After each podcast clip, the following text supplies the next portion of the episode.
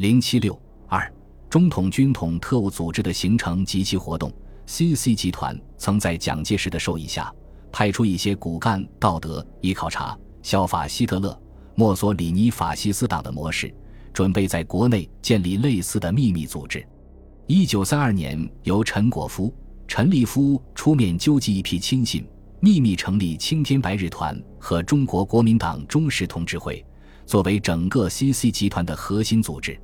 这两个组织均以蒋介石为最高领袖。以陈果夫、陈立夫为正副干事长，张立生、张道藩、于景堂、叶秀峰、徐恩曾为常务干事。他们招纳盲目崇拜蒋介石的分子，仿效德、意法西斯和封建帮会的做法，入团。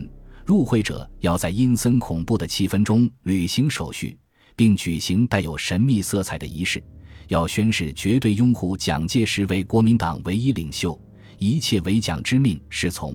如违背誓言，甘受严厉的制裁。曾经参加过青白团的刘不同回忆说，入团手续多在南京陈氏兄弟罗斯转弯故居办理。在这个居所里，梁间蛛网纵横，台上烛光惨淡，桌前壁上挂着一幅身佩匕首、脚穿马靴、目光凶恶直视的蒋介石像。陈立夫、张立生、于景堂或徐恩曾等。就在此阴暗气氛中，叫入团者面向孙中山先生遗像和蒋介石像，举起右手宣誓，永久拥护蒋介石为领袖，实行三民主义，遵守纪律，严守秘密，至死不渝。云云。陈立夫还要召集新成员训话，违反纪律要遭到严酷的处分，甚或处死。领袖叫你如何就得如何，抗命为纪律所不容。二陈通过青白团和同志会这种核心组织操纵整个 CC 系统，并成立各种外围组织，把势力渗透进政府部门和文教、经济等机构中去。为了将其组织发展到全国，先后派出一些骨干分子到各地去建立地方组织，如派张道藩到浙江，吴醒亚到上海，张立生到华北，成天放到江西，苗培成到安徽，叶秀峰到四川。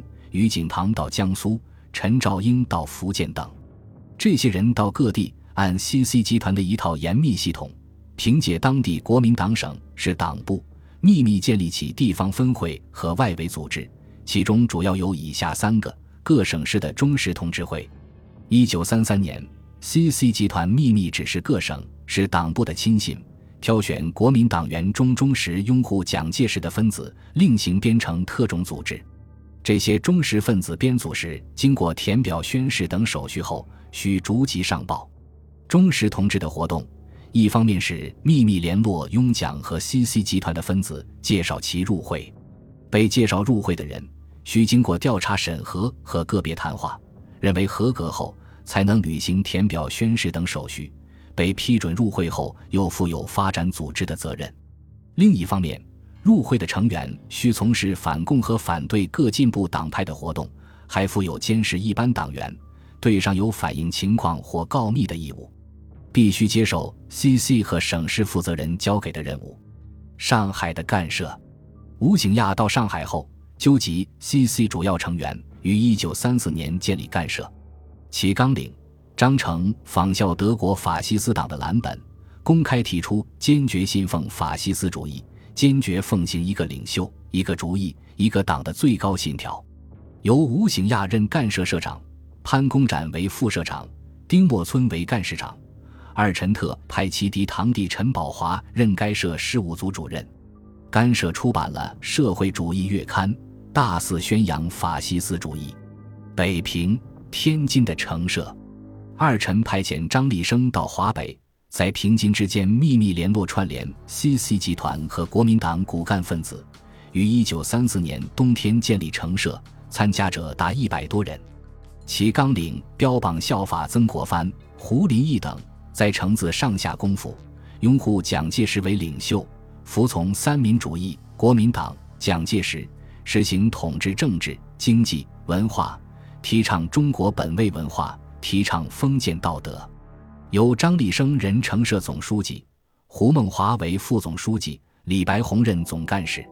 CEC 集团拨给专项经费，城社出版了《存城》月刊、《城报》、《巡刊》，进行舆论宣传。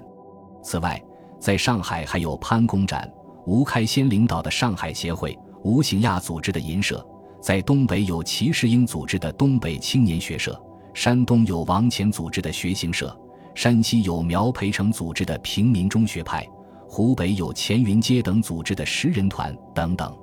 这些组织建立后，进行拥蒋反共、破坏抗日民主运动等项活动。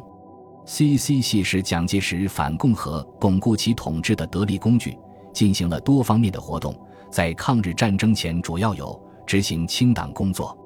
一九二七年四一二政变后，国民党中央和各省市党部组织了清党委员会，旨在彻底反共、肃清进步力量。蒋介石亲自部署清党工作，指出第一期之清党为紧急处分，其实共产党图谋叛政极。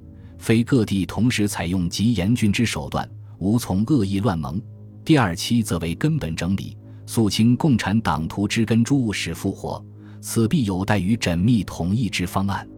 C.C. 系秉承蒋介石的旨意，大量逮捕和杀害共产党员和进步人士。据后来中统局向国民党五届十中全会报告，从1928年至1930年，共捕获中共高干十五人。中级八十人，下级及普通党员一万五千人。虽然这个报告隐瞒了非法杀人的数字，非法捕人数字也大大缩小了，但仍然可见其反动统治之一般，借肃反迫害异己。在各省市清党结束后，各省市党部将清党委员会改组为指导委员会或整理委员会，办理党员登记，确定党籍。C.C. 分子把一些坚持孙中山三大政策或对国民党的倒行逆施有所疑虑者视为异端，多方刁难，不准恢复党籍，甚至横加迫害。据浙江十四个县的不完全统计，一九二八年初有国民党员二点二九万人，参加登记者一点七万人，被审查确定准予重新获得党籍者仅为一点二万人。同时，国民党组织部党务调查科在各省市党部指定 C.C. 系的亲信为肃反委员，使其以公开身份对国民党各级地方组织和党员进行监视。对有反蒋举动或对蒋介石、国民党不满者，常以反革命的罪名予以整肃。设置反省院非法审讯。一九二九年十二月，国民政府立法院通过并颁布了《反省院组织条例》。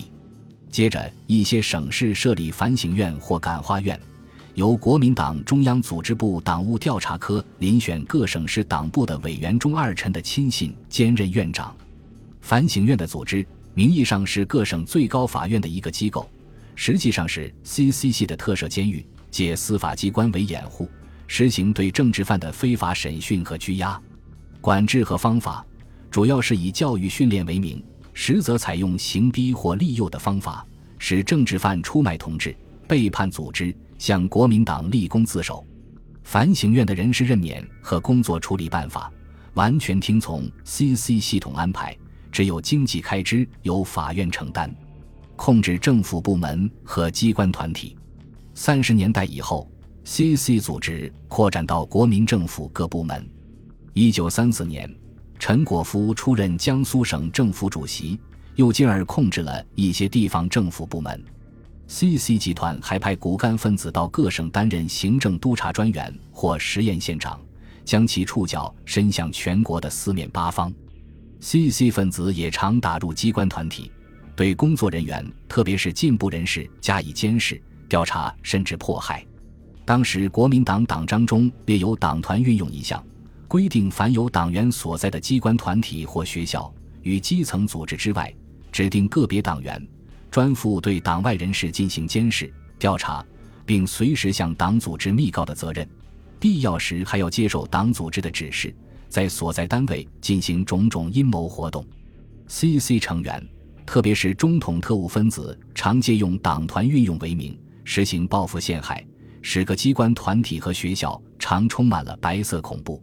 通过邮查、前置通讯和言论，C.C. 集团通过南京国民政府内政部和警察机构，在各重要城市的邮电局设立邮电所，以中统派在各省市党部的调查统计室为主体，对各地报刊和信件进行非法拆封检查。